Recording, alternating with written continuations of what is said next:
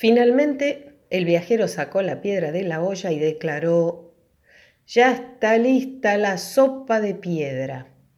Y entonces toda la gente que estaba ahí se puso a comer la sopa, en esos platos y esas cucharas que habían traído. Y la sopa estaba exquisita.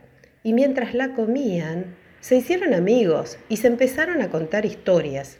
El viajero les contaba las historias de los pueblitos que él había conocido y la gente del pueblito le contaba las historias de ellos, de las cosas que les habían pasado.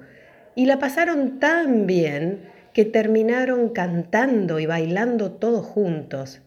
Se hizo muy tarde. Entonces un señor del pueblo le ofreció alojamiento al viajero para que pasara la noche. Y el viajero aceptó muy gustoso. Agarró su bolsito, guardó la piedra y pensó, esta piedra linda, lisita y exquisita, mañana me va a servir en otro pueblito.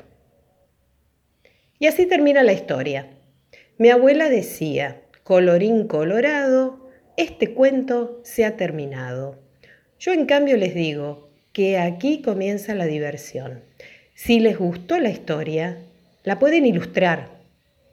Pueden hacer dibujos del viajero, de la gente del pueblo, de la placita donde se hizo la sopa de piedra. Pueden dibujar la olla con todas las cosas que la gente fue trayendo, las zanahorias, las cebollas, la sal, la pimienta, las papas, el jamoncito, lo que quieran. Pueden escribir la receta de la sopa de piedra.